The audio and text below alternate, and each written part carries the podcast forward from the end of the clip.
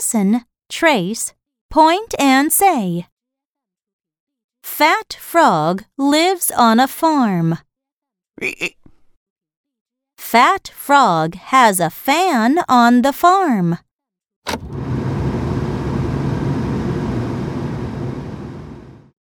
Five fish fly into Fat Frog's mouth by the fan.